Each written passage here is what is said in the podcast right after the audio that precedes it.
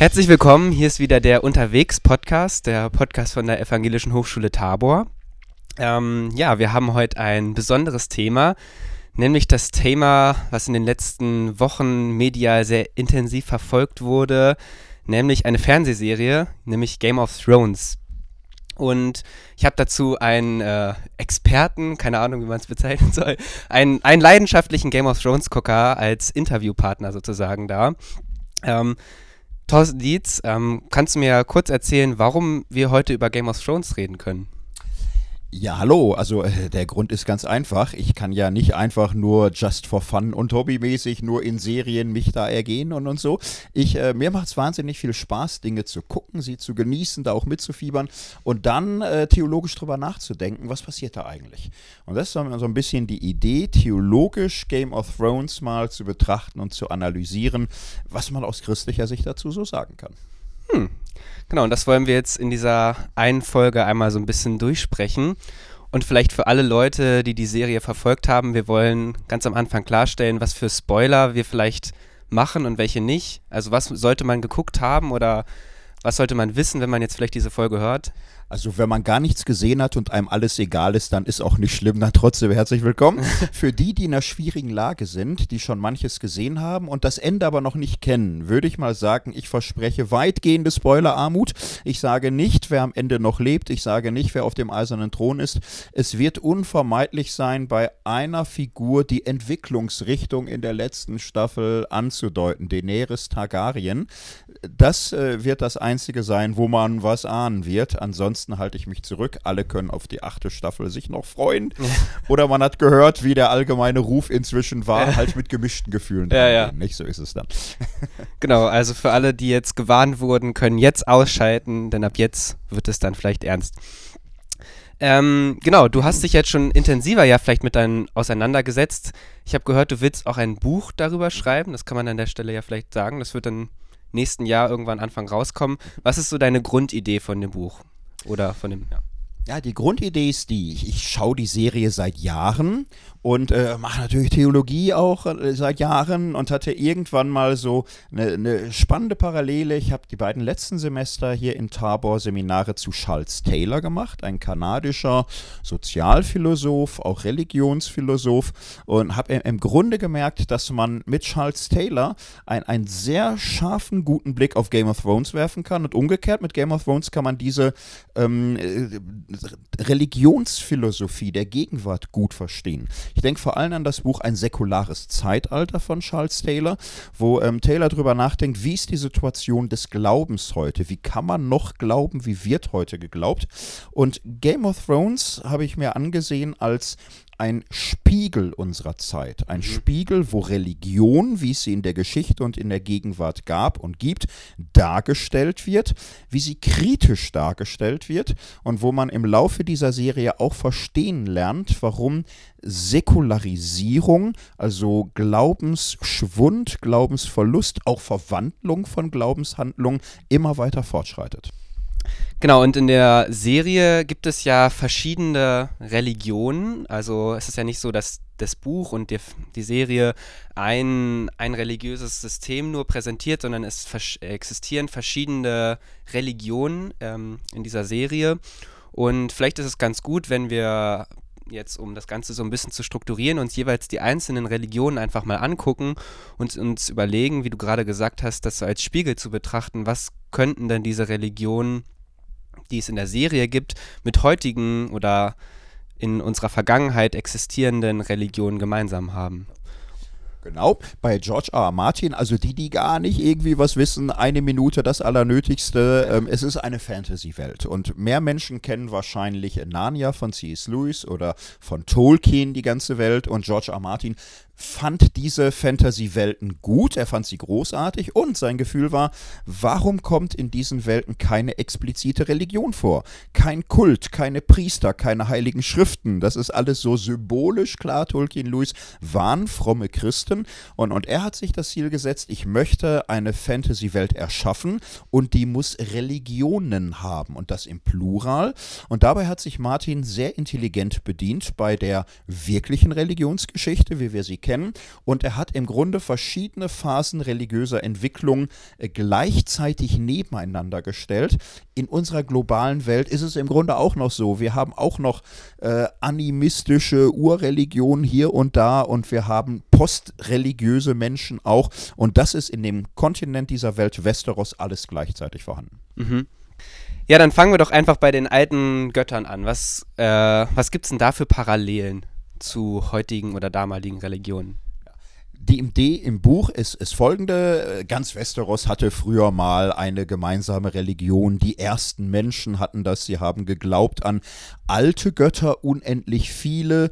Und äh, diese Götter waren präsent in, in Bäumen, auf hohen Bergen, in, in Flüssen und so. Und die Geschichte ging in die Richtung, dass äh, durch Eroberungen, durch Bevölkerungsverschiebungen der Glaube an die alten Götter mehr und mehr verdrängt wurden. Die alten Götterhaine wurden gefällt, so wie Bonifatius die Donaueiche gefällt hat und so. So ist das auf Westeros auch passiert.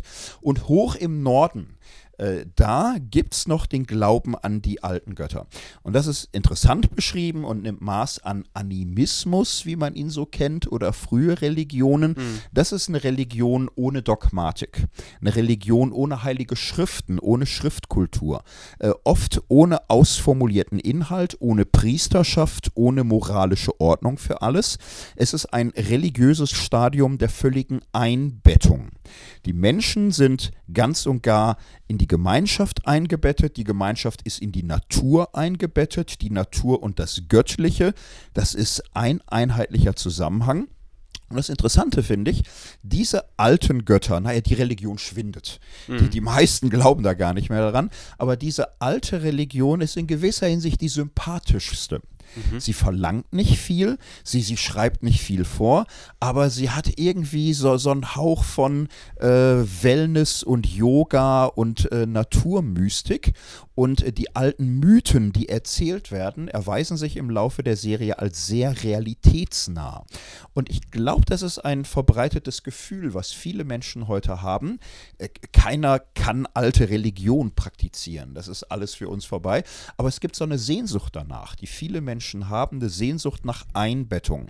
Und wer die, ähm, den, den Fernsehfilm kennt, Avatar, auf Pandora. Äh, da sieht man, wie faszinierend das für viele Menschen offenbar ist, diese Idee, ganz und gar eingebettet zu sein in Gemeinschaft, in die Natur, in das Göttliche. Und das wird sehr charmant beschrieben, auch in Game of Thrones. Äh, könnte man dann irgendwie auch jetzt so von theologischen Leitbegriffen daran gehen und sagen, ja, diese alten Götter, das ist irgendwie sowas sehr panentheistisches, also Gott ist überall in der Natur erfahrbar und gerade in diesen, ja, diesen, es gibt ja diese weißen Bäume mit diesen roten Blättern und gerade da äh, ist Gott erfahrbar und da kann ich ihm sozusagen begegnen. Genau, und das ist, ist heute modern. Da, da, da gibt es eine Sehnsucht danach, das so wieder zu haben. Ich meine, das Spannende ist ja, das ist eine Religionsstufe, wenn wir in der Bibel schauen. Mhm. Diese Religionsstufe wird in der Bibel kritisch abgearbeitet. Mhm. Man sieht überall noch die Reste, ne? die, die Sonnenkönigin und die Berggötter und, und, und so weiter. Ähm, der biblische christliche Glaube, die Offenbarungsreligion, grenzt sich radikal von dieser Naturreligion ab. Und das ist ja ein Trend, der in der ganzen Religionsgeschichte überall auftaucht, da, wo Menschen nicht mehr in kleinen, überschaubaren Gemeinschaften leben. Da, wo man im Grunde in eine gesellschaftliche Größe hineinwächst, wo nicht mehr jeder jeden kennt, wo man nicht mehr Jäger und Sammler ist in kleinen Gruppen, sondern wo, wo Städte entstehen, wo Staaten entstehen, wo sowas wie Politik Politik auch entsteht, wo man Religion und Politik und äh, Wissenschaft und all das trennt, da verliert sich solche Naturreligion. Aber es ist noch so eine Sehnsucht vorhanden und das wird im Grunde ganz schick nacherzählt. Es gibt die faszinierenden alten Götter, aber eigentlich kann man gar nicht mehr richtig an sie mhm. glauben. Der Trend führt heraus aus dieser völligen Einbettung. Mhm. Ja, und das Spannende ist ja irgendwie auch, dass in der Story, die in der Serie erzählt wird, so eine Art Reaktivierung dieser alten Götter teilweise stattfindet, gerade dadurch, dass Bran ja hinter die Mauer geht und dann zu diesem ähm, heiligen Baum da hinten kommt und zu diesem Seher wird und wo ja wirklich erfahrbar gemacht wird, dass diese alten Götter scheinbar real sind und dass Bran mit als Wag seinen Wolf steuern kann, dass ähm, das nicht nur primitiver Animismus ist, der gar nicht funktioniert, sondern dass da scheinbar wirkliche Wirkmächte hinterstecken irgendwie. Ja. Genau, ähm, Charles Taylor redet äh, über diese Zeit von einer Phase des Porösen selbst. Das Poröse selbst ist offen für Einflüsse aus der Natur, aus dem Göttlichen, aus dem Kreatürlichen. Und ähm, im Grunde wird das beschrieben an einzelnen Figuren in Game of Thrones, wie Menschen wieder porös werden. Du hast Bran genannt, anderen geht es auch so. Sie werden sehend äh, für die Vergangenheit, sie bekommen den Durchblick, was woanders geschieht.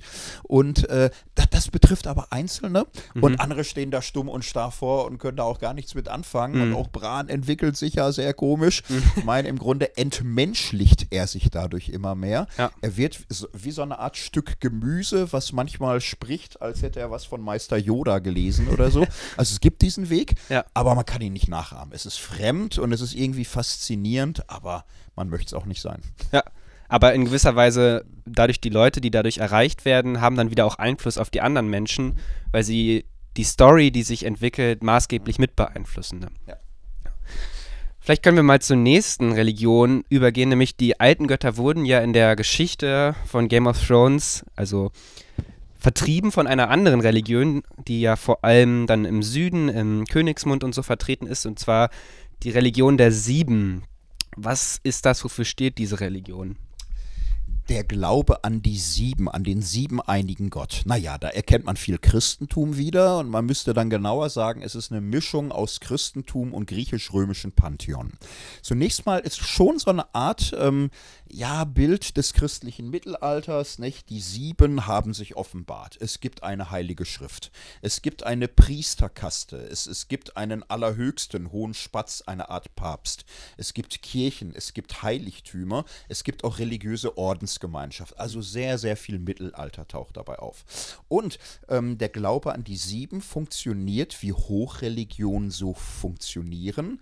Das Göttliche ist aufgefächert in verschiedene ähm, ja, in verschiedene Wirkungsbereiche. Da gibt es den Vater, der steht für Gerechtigkeit, für Herrschaft. Da gibt es den Mutter, die steht für Gnade und Barmherzigkeit.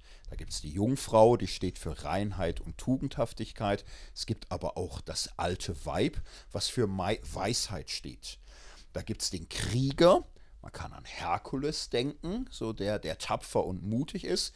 Da gibt es aber auch ähm, so eine Art Hephaistos, einen Schmied, einen Handwerker, der für das Praktische steht. Und dann ganz spannend, es gibt auch den Fremden. Hm. Der Fremde, wer ein bisschen äh, Luther kennt, ist so eine Art Deus absconditus, mhm. der für den Tod steht, für das Geheimnis. Und äh, die sieben sind gleichzeitig einer. Es sind die sieben Facetten der einen göttlichen Wirklichkeit und äh, die decken das ganze, das ganze Lebensspektrum ab. Hm. Politik, Familie, äh, Tod, Krieg, Liebe, für alles ist ein Gott zuständig der dafür angerufen wird und hilft. Wäre es jetzt falsch, da anzusetzen und äh, irgendeinen trinitarischen Ansatz sozusagen zu hören, dass bei George R. Martin sind es halt ist keine Trinität, sondern eine Septatität oder ja. wie man das bezeichnen sollte. Also daran nimmt er irgendwie Maß ja. und, und irgendwie ist es aber auch, also die, die griechisch-römische Entwicklung geht ja dahin, dass man im Grunde mehr und mehr an das eine Göttliche denkt in unterschiedlichen Gestalten. Ich hm. würde sagen, es ist mehr griechisch-römisch als christlich, denn, das ist bei den Sieben auffällig, es ist eigentlich keine Erlösungsreligion. Es mhm. ist ein siebeneiniger Gott, aber für Jesus Christus war kein Platz.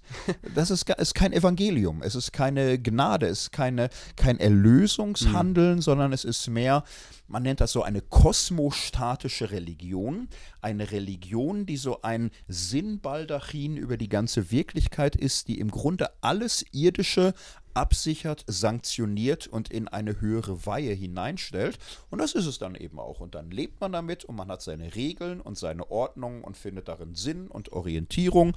Und äh, das ist einfach der Religion, den, die die meisten Menschen hm. in Westeros betreiben. Hm.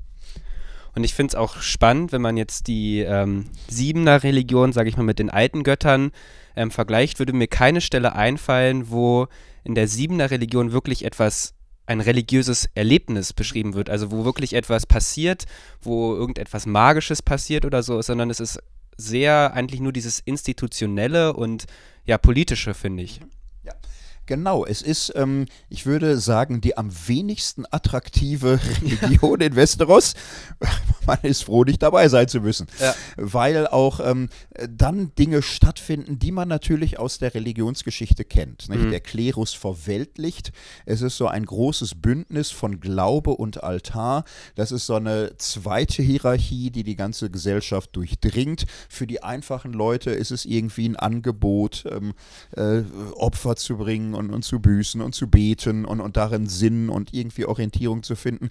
Aber es ist nicht anziehend. Es, es wirkt irgendwie überlebt und irgendwie auch korrupt. Hm, mhm. Ja, es wird ja teilweise politisch auch instrumentalisiert dann von den Herrschern. Und es ist ja auch nicht so, dass die, die Siebener Religion ähm, konstant gleich bleibt, sondern es gibt ja, ich glaube, Staffel 5 oder 6, ich weiß es gar nicht so, eine sehr entscheidende Wendung oder eine Veränderung, sage ich mal, innerhalb der, dieser Religion. Was, was, wie würdest du das deuten? Gibt es da geschichtliche Parallelen? Ja. Gibt's ja, und, und das finde ich das Faszinierende, wie das erzählt wird. Also Charles Tay, äh, äh, George R. Martin erzählt, äh, beschreibt diese Religion fair und interessant und er macht es aber auch geschichtlich differenziert, indem er beschreibt, wie Reformbewegungen aufbrechen. Mhm. Und das war so eine der großen Inspirationen, die ich von Charles Taylor gewonnen habe. Charles Taylor beschreibt das Christentum, das Mittelalter, wie es alles so gewesen ist. Und dann beschreibt er einen Trend, wie im Christentum auf einmal so eine Unruhe, Unzufriedenheit einkehrt, die sich in Reformschüben entlädt. Und äh, Charles Taylor denkt an Reformbewegungen von den spätmittelalterlichen Reformbewegungen über die Reformation Reformationen, die lutherische, die kalvinistische, über die katholische Gegenreformation oder katholische Reform bis hin zu Pietismus und Methodismus als etwas, was ganz wesentlich zur christlichen Religionsgeschichte gehört. Äh, in, in Westeros, in der Welt von Game of Thrones, wird das an einer Bewegung Qigong. So gezeigt, es gibt eine Spatzenbewegung. Mhm. Und die beginnt wie ein mittelalterlicher Reformorden. Es sind Bettelmönche und diese Bettelmönche kritisieren den Klerus, sie kritisieren die Priesterschaft, dass sie verweltlicht ist. Eines Tages schnappen sie den höchsten religiösen Repräsentanten in einem Bordell und äh, zerren ihn da nackig wie er ist raus und stellen ihn bloß und äh, beklagen sich vor allem Volk, dass die Religionsführer ihrer Zeit korrupt und äh, pervers und, und gefallen und, und sonst wie sind. Und im Volk haben sie großen Anklang, weil sie diakonisch tätig sind, sie helfen und dienen den Armen. Und es ist so eine innerreligiöse Spannung, die immer mehr zu einem großen Konflikt wird. Mhm. Und es ist ja ganz spannend, dass dieser Konflikt dann ja zu einem Machtwechsel mhm. innerhalb dieser Religion führt. Und wenn man dann aber vom Ende der Geschichte her guckt, dieser Machtwechsel dann mhm. am Ende ja dazu führt, dass diese Religion in sich selber mhm. implodiert, ja. weil eine politische Gegenreaktion ja entsteht, wo auf einmal die ganze hohe Septe in die Luft geht, der hohe Spatz ist tot und also ich würde sagen, am Ende der Serie gibt es die ja förmlich fast gar nicht mehr. Genau, das ist interessanter. Also es gibt so einen Führer dieser Spatzenbewegung, wer in der Kirchengeschichte ein bisschen guckt, am ehesten Savonarola. Aber also schon auch ein Schuss Calvin steckt drin, ein Schuss John Knox und es ist, es ist Fantasy, es ist klar, es ist eine mhm. Geschichte. Aber es sind diese ganzen Reformbewegungen. Man muss sich so vorstellen, als würde Savonarola Papst werden. so, und, und, und was geschieht, wenn, wenn solche Reformbewegungen auftauchen? Auf einmal ist Religionskritik Alltag. Religion kritisiert Religion. Und, und das macht was mit den Menschen. Man, man lernt, äh, das ist nicht mehr selbstverständlich. Mhm. Es ist nicht mehr selbstverständlich, dass die Religion die Religion ist, sondern man ist Partei. Man kritisiert das Ganze. Es breitet sich ein religionskritischer Geist aus durch die Entstehung religiöser Gegensatzbildung. Mhm. Du hast es angedeutet, wir wollen nicht mehr spoilern. Äh, in der Tat, äh, die Politik wird mit hineingezogen. Es kommt zu einem Konflikt von Thron und Altar. Es kommt eine Art Canossa XXL. So, und das Ganze entlädt sich in Gewalt und, und Krieg und, und so. Und das ist das Interessante, die Hauptfiguren in Game of Thrones von denen betet keiner mehr. Hm. Die, die junge Sansa, die betet noch. Aber alle, die man mit der Zeit so kennenlernt, äh, Cersei und Tyrion und äh, John und Arya und, und so, die sind alle nicht gläubig. So, und da denkt man, für Mittelalter ist es komisch, aber naja, das ist bei Westeros ganz eng zusammengezogen. Die frühe Neuzeit beginnt inmitten dieser religionskritischen Stimmung. Mhm. Menschen wenden sich von der Religion ab mhm. und verlieren den Zugang dazu. Ja, es, mir fallen dazu zwei Sachen ein. Einerseits diese innerreligiöse Religionskritik, also dass in der Religion eine Gegenbewegung startet, entdeckt man ja auch schon in der Bibel. Mhm. Also wenn du die Propheten anguckst, mhm. sind das ja auch schon Menschen, die den israelitischen Kult kritisieren und als unaufrichtig bezeichnen. Und dann als Gesamtkonzept könnte man sagen, dass eine Art Säkularisierung, sag ich mal, innerhalb der Story von Game of Thrones stattfindet. Ja, äh, das wäre meine These. Das ist ja das, was Charles Taylor für die Wirklichkeit behauptet. Ja, ja. Dass diese religiösen Reformbewegungen, sie wollten die Religion verinnerlichen und reinigen und alle sollten fromm sein und die ganze Alltagspraxis sollte durch und durch geistlich werden. Und seine These ist, diese starken Reformbemühungen haben im Grunde Säkularisierung vorbereitet, mhm. weil viele irgendwann Koller gekriegt haben und gesagt haben, das wird zu viel, ich kann nicht mehr. Gerade englische Geschichte, die Puritaner, mhm. dass auf einmal so ein antipuritanischer Affekt einsetzt und die Menschen sagt, also ich habe von diesen ganzen religiösen Fanatikern genug. Und man mhm. versteht die ganze westliche Geschichte nicht, ohne mhm. diesen Widerwillen gegen Hyperreligion im 17., 18. Jahrhundert. Mhm. mhm. Und es was mir jetzt auch noch so einfallen würde, ist ja, dass in dieser vorherigen institutionalisierten Religion, die es vor der Reformbewegung gab, ja gar nicht auf diese persönliche Gottesbeziehung, sage ich mal, ankommt. Und dadurch, dass dieses institutionelle System selbst explodiert, fällt das komplett eigentlich weg danach. Genau, und, und das ist in der wirklichen Welt ja auch so. Es findet eine Individualisierung statt. Mhm. Also in alten Religionen, animistischen Religionen, das sind eben auch sehr gemeinschaftlich verwobene kollektive Praxen, mhm. wo man nicht seine individuelle Frömmigkeit hat. Das wird gesteigert, gesteigert, gesteigert, aber auch bis zu dem Punkt, dass Menschen ganz aussteigen. Mhm. Und Game of Thrones ist dann Spiegel. Es zeigt eine solche Welt und viele steigen ganz aus, weil Religion natürlich dann auch äh, durch ähm, Gewalt und durch Intrigen und durch äh, Putschgelüste und so weiter sich diskreditiert. Hm, mhm. Ja, spannend, äh, was man da alles entdecken kann über unsere eigene Zeit. Vielleicht können wir mal zur nächsten ähm, Religion übergehen. Wir haben jetzt die zwei großen Religionen innerhalb von Westeros ähm, ein bisschen näher beschrieben. Ab der zweiten Staffel kommt ja eine weitere wichtige Religion dazu mit Stannis Baratheon und seiner roten Priesterin, nämlich die Religion mit dem Herr des Lichts. Ja. Was hat es damit auf sich? Genau, zu der paar mehr Gedanken. Es gibt äh, noch viele andere kleine Religionen. Der ertrunkene Gott von den Eisenmännern mhm. oder ähm, der vielgesichtige Gott und, und so. Also, ich werde da ein bisschen mehr zu schreiben, aber wir, wir bleiben jetzt mal bei den wichtigsten. Mhm. Der Herr des Lichts, das ist natürlich sehr, sehr spannend. Ähm, das ist eine, eine besondere Religionsstufe, ähm, die streng dualistisch, die Religion. Es gibt den Herrn des Lichts, so, und äh, er hat ein Gegenteil Gegenspieler und äh, es ist ganz einfach, alle anderen Götter sind im Grunde eine Art Satan, sind alles hm. Gestalten des Satans. Es gibt nur Licht und Finsternis, hm. Wahrheit und Lüge, das Gute und das Böse. Und das ist eine streng dualistische Kritik, Religion, die funktioniert anders als der Glaube an die Sieben. Mhm. Der Glaube an die Sieben, das ist ja eine, eine Schöpfungsreligion. Es ist eine weltfreundliche Religion. Die Welt ist irgendwie äh, Gottes Gabe und, und Gottes Schöpfung und alle Bereiche Bereiche der Welt, äh, die Familie und die Politik, alles das ist von Gott gegeben, ist in göttliche Ordnung und man dient Gott in der Welt und in der Religion und das gehört zusammen. Mhm. Die dualistische Religion, äh, die funktioniert völlig anders. Die Welt ist ein Gefängnis, die Welt ist Feindesland. Es gibt so ein Gebet, was da immer wieder gesprochen wird. Die Nacht ist dunkel und voller Schrecken. So, und, und das ist ein Lebensgefühl. Die Nacht ist dunkel und voller Schrecken und so ist die Welt. Wir sind in der Welt nicht zu Hause. Darum lass dein Licht leuchten über uns. So Anklänge an biblischer Sprache stecken darin, aber das ist ganz streng dualistisch.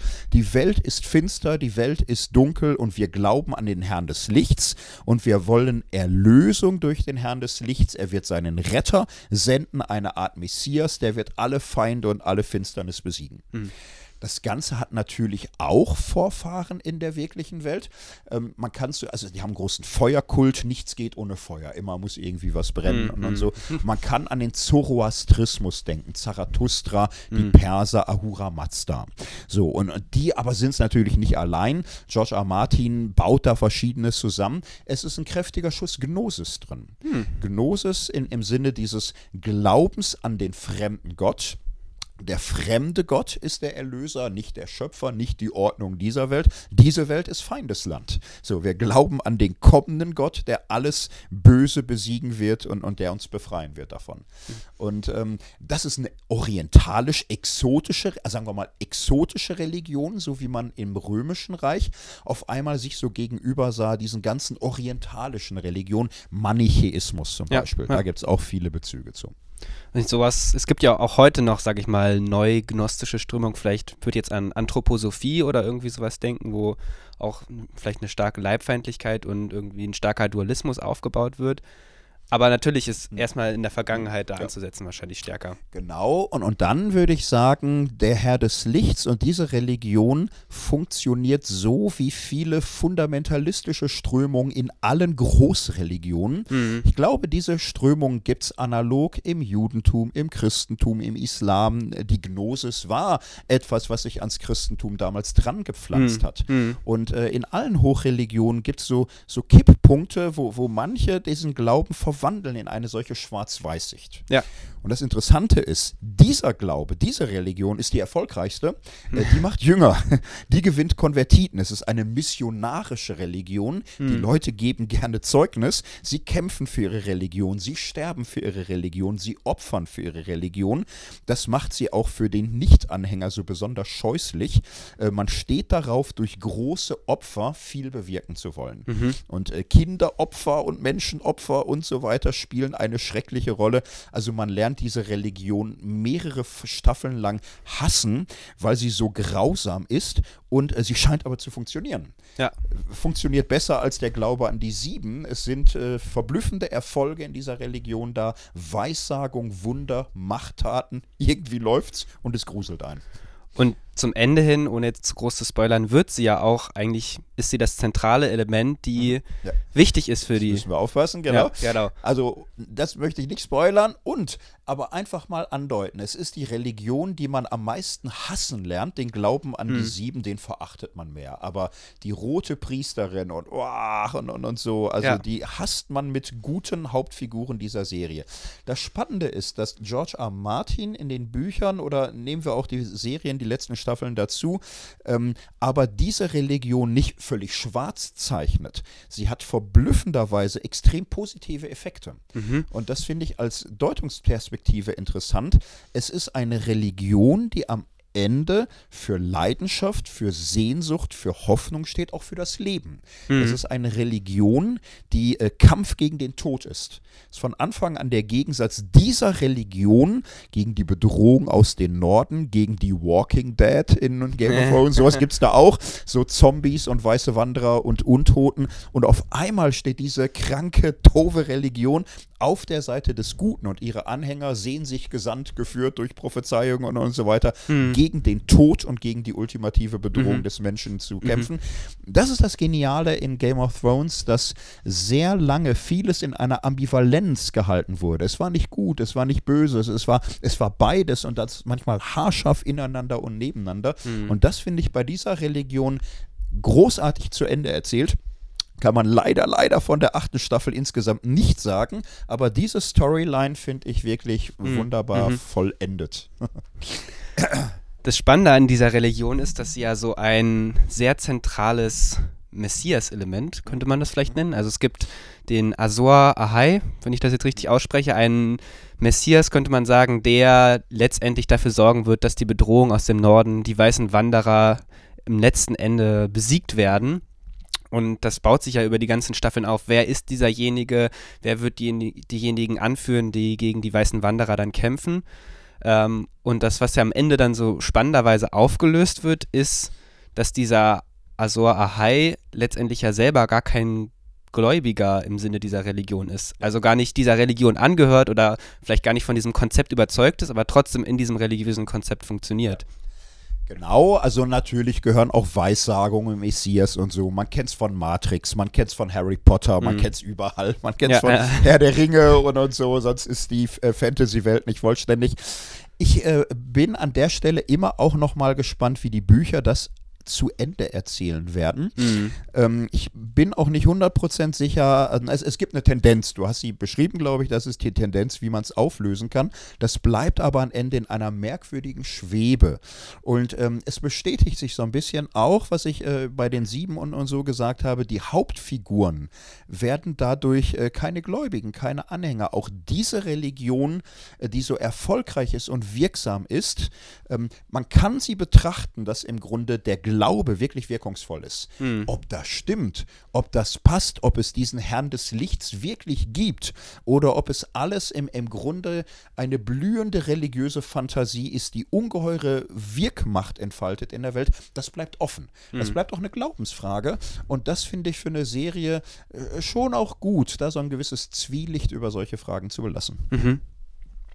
Ja, und das Spannende ist ja auch, dass letztendlich auch diese Religion, die, sag ich mal, die erfolgreichste vielleicht ist, am Ende diesen Säkularisierungsprozessen nicht dass sie denen gegenüber nicht verschont bleibt ja. und dass am Ende sie auch keine wirklich zentrale Rolle mehr mhm. spielt. Ne? Genau, sie ist irgendwann auch raus aus dem Spiel. So, ne? und, und dann kommt, kommt was ganz Spannendes. Es gibt eine Reihe von Hauptfiguren, die glauben alle nichts mehr. Und dann fangen die an zu glauben und sie benutzen die religiöse Sprache und sie glauben an herausgehobene Helden. Und wer die achte Staffel noch nicht gesehen hat, oder ein paar davor, Jon Snow und Daenerys Targaryen werden für eine ganze Reihe von Helden Projektionsflächen, wo sie sagen, an Daenerys kann ich glauben oder mhm. an Jon Snow kann ich glauben.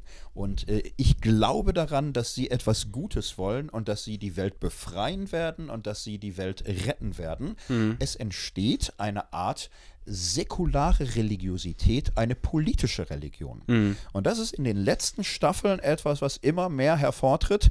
Ähm, die großen Religionen, sie schwinden dahin. Der, der, der Glaube verdunstet. Aber, naja, der, der alte Glaube verdunstet. Vielleicht wechselt das Glaubensbedürfnis auch nur die Gestalt. Mhm. Der Glaube richtet sich auf einmal auf politische Erlöser, auf politische Heilskonzepte, wie die Welt erlöst und befreit werden könnte von Ungerechtigkeit, Sklaverei und allem Bösen. Mhm. Und das hat natürlich viel zu tun mit der Weltgeschichte des 18., 19., 20. Jahrhunderts. Nicht? Die alten Religionen, naja, alle kämpfen, alle tun sich schwer. Verschwindet Religion, verschwindet Glaubensmacht. Du lieber Himmel, was wurde geglaubt in den letzten Jahrhunderten? an den Kommunismus, dass er siegen wird, an den Markt, an die Freiheit, an den Liberalismus, an die Sakralität der Menschenwürde. Was wurde geglaubt an einzelne Nationen und Führer? Was haben wir für ein postreligiösen, religiösen Kranz gehabt von faschistischen, kommunistischen, liberalen Ideen. Und auch das äh, ist etwas, was sich in, in, Game of Thrones abzeichnet. Nach den Religionen kommen neue Religionen, hm. politische Theologien. Mhm. Ja, mir fällt dazu direkt der Satz von Daenerys an, das Ralt muss zerbrochen werden. Dieser Leitspruch, die Revolution darf nicht aufhören und ja, ja wie Sie sagen, also ist nichts mehr, es gibt keine Gottheit mehr, aber es mhm. gibt irgendwie eine Hoffnung, die sozusagen fast religiös wieder anmutet. Ja. Genau, es gibt eine Eschatologie, es gibt eine Utopie, es gibt eine große Hoffnung. Dieser Spoiler war ja angedroht. Es gibt ja ganz viele Menschen in der Welt, die haben ihre neugeborenen Mädchen äh, Daenerys oder Khaleesi genannt. die können immer noch nicht lachen. Weil, ja, ähm, ja es, es, zeichnet sich im, im Grunde ab und man hat es ahnen können, wenn man ehrlich ist. Man hat es ahnen können. Daenerys glaubt daran, dass sie dazu berufen ist, die Armen, die Entrechteten, die Sklaven, die Erniedrigten und Beleidigten dieser Welt zu befreien. Mhm. Und man hat seit vielen Staffeln gesehen, wenn sie unter Druck ist, macht sie auch keine Gefangene. Sie hat Drachen. Sie hat große mythologische Figuren, die in dieser Welt so funktionieren wie Massenvernichtungswaffen hm. in unsere. Das sind ihre SS-20 und Pershing 2, das sind ihre Atomwaffen. Und sie ist zur Not bereit, sie zu benutzen und sie geht über Leichen. So, und das waren lange Zeit, waren das Sklavenhalter und Verbrecher und Gauner und die hat sie verbrannt und ans Kreuz genagelt und alle haben gerufen hip hip hurra, denn es waren böse Menschen. Es waren immer böse Menschen, die gestorben gestorben sind. Und das kippt in Staffel 8, weil man merkt, sie hat sich so stark hineingesteigert in ihren Glauben, die Welt zu befreien, die Welt zu erlösen, dass irgendwann jedes Opfer auch in Ordnung ist. Mhm. Und äh, fast alle, also ich auch, ich finde, dass es schlecht zu Ende erzählt. Ich bin unglücklich. Ich war drei Tage depressiv, als ich die achte Staffel gesehen habe. Es wird überzeichnet und übersteuert und schlecht zu Ende erzählt. Es geht auch zu schnell. Es Einfach. geht zu schnell. Also man kauft es dir nicht oh. richtig ab, in einer, zwei genau. Folgen diese Entwicklung durchzumachen. Genau, also so schnell von Mutter Teresa zu äh, der Ehefrau von Mao Zedong oder so. Na, da, das, das, da, da hätte man zwei Staffeln gebraucht. Vom Ergebnis her kann ich mit dem Ende durchaus leben leben, aber es, es, ist so schnell und jetzt einfach auf der ideellen Ebene. Was, was passiert in Game of Thrones? Da, am Ende der Religion steht die politische Theologie mhm. und auch sie kippt ins Totalitäre. Mhm. Und man lernt an diesem Glauben zu verzweifeln. Und viele, die an Daenerys geglaubt haben, in der Serie selbst und Zuschauer mhm. und, und selbst die Schauspielerinnen verzweifeln und weinen und sagen, was? Und noch ein Glaube fährt an die Wand. Mhm. So, und, und das finde ich bei äh, Game of Thrones im, im Grunde der Metanarrativ. Ähm, es ist neben allem, was es sonst ist, eine groß angelegte Religionskritik. Mhm. Es ist eine religionskritische äh, Geschichte, wo Religion in verschiedenen Formen historisch, genetisch so kritisiert wird, dass sie sich selbst aufhebt. Mhm. Man versteht, warum die Religion hilfreich ist. Sie steht für Verwobenheit mit der Natur. Sie steht für die Ordnung und Struktur des Kosmos. Sie steht für Hoffnung auf Erlösung und jeweils ist die, die Glaubensmacht, die man da rein investiert, am Ende für die Katz, weil diese Religion lebensfeindlich wird, destruktiv, menschenverachtend und auch diesen Glauben an die politische Messianologie von Daenerys Targaryen muss man aufgeben, mhm. wenn man Mensch bleiben will. Ja, jetzt studieren wir natürlich Theologie. Was, was kann man denn auf so einen Vorwurf, der ja schon sehr intelligent gemacht ist in gewisser Weise, was kann man denn darauf antworten? Weil er ja jetzt nicht aus dem Nichts zu kommen scheint. Er basiert auf ja, einer jahrelangen geschichtlichen Entwicklung, die wir in unserer Weltgeschichte erlebt haben. Ist Religion letztendlich das, was immer ins Absolute abrutscht und dadurch ins Destruktive? Oder kann man Religion auch heute noch etwas Positives abgewinnen? Ja. Ich würde zunächst mal sagen, Christen sollten das sich gut anschauen und wenn ihnen da zu viel äh, Zombies, Monster und abgehackte Köpfe drin sind, sollten sie Charles Taylor lesen. äh, Säkularisierung hat stattgefunden und findet statt. Und es hat auch was mit der Religionsgeschichte zu tun, dass Menschen aus religiösem Glauben herausfallen, dass es ihnen dabei gruselig wird und unheimlich und sie die Zerstörungsgewalt von Religion mehr und mehr kritisch sehen. Hm. Und ähm, die, die Serie ist fair. Sie beschreibt das, das Schöne, sie beschreibt die, die Sinnstiftung von Religion, was, was Glaube für Kraft verleiht. Das wird durchaus gewürdigt. Mhm. Am Ende aber durchaus auch mit all diesen Fragezeichen, dass Glaube verblenden kann. Mhm. So, ja, und was machen wir? Wir, wir äh, machen hier Theologie, wir, wir glauben, dass wir noch glauben können und, und sollen.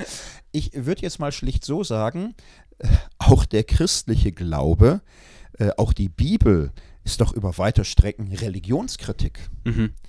Wir sollten nicht vor Religionskritik Angst haben. Ein Glaube, der nicht mehr religionskritisch ist, ist äh, selbst zur Ideologie verkommen. Hm. Religionskritik ist das notwendige Reinigungsbad jedes Glaubens. Äh, ein Glaube, der sich gegen Religionskritik immunisiert, der sich entziehen will, der sich verweigert, ja, da, da wird mir auch mulmig. Hm. Äh, natürlich sollten wir Angst haben vor der Fanatisierbarkeit religiöser Hingabe. So, und äh, Christentum ist eine Form angewandter und durchgeführter Religionskritik. Äh, Kritik an, der, an den Machtgöttern des alten Orients und äh, die Reinigung des Gottesbildes im Christentum findet so statt, dass Gott sich mehr und mehr vereindeutigt durch Jesus Christus. Mhm. Game of Thrones schildert eine Welt ohne Jesus Christus. Jon Snow ist lange in Verdacht, dass man denkt, der könnte der Jesus sein von Game of Thrones. Ja. Wenn man die achte Staffel gesehen hat, ist man da weniger optimistisch. Nein, aber ist es nicht.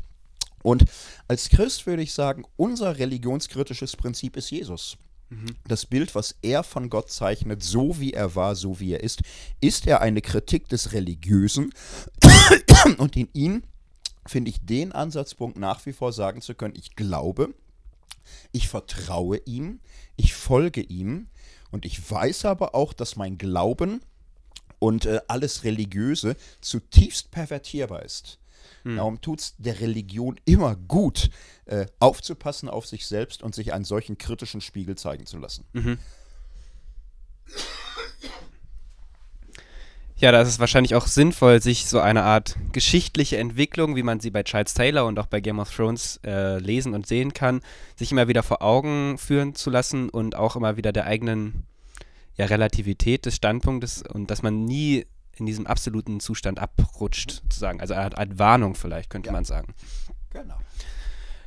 Ja, ähm, ich würde sagen, das war's. Wir haben, glaube ich, die Message rüberbringen wollen, die äh, wir rüberbringen wollten oder ein paar Gedankenimpulse. Genau, falls ihr Interesse habt an einem Theologiestudium oder an einem Sozialarbeiterstudium, könnt ihr gerne ja, auf unsere Website gehen. Ähm, wir haben ja diese zwei Studiengänge, die man bei uns machen kann. Und ähm, ja, schreibt dort gerne die entsprechenden E-Mail-Adressen an für ja, weitere Informationen. Und äh, ja, wir hören uns dann wieder in zwei Wochen und bis dahin. Tschüss. Tschüss.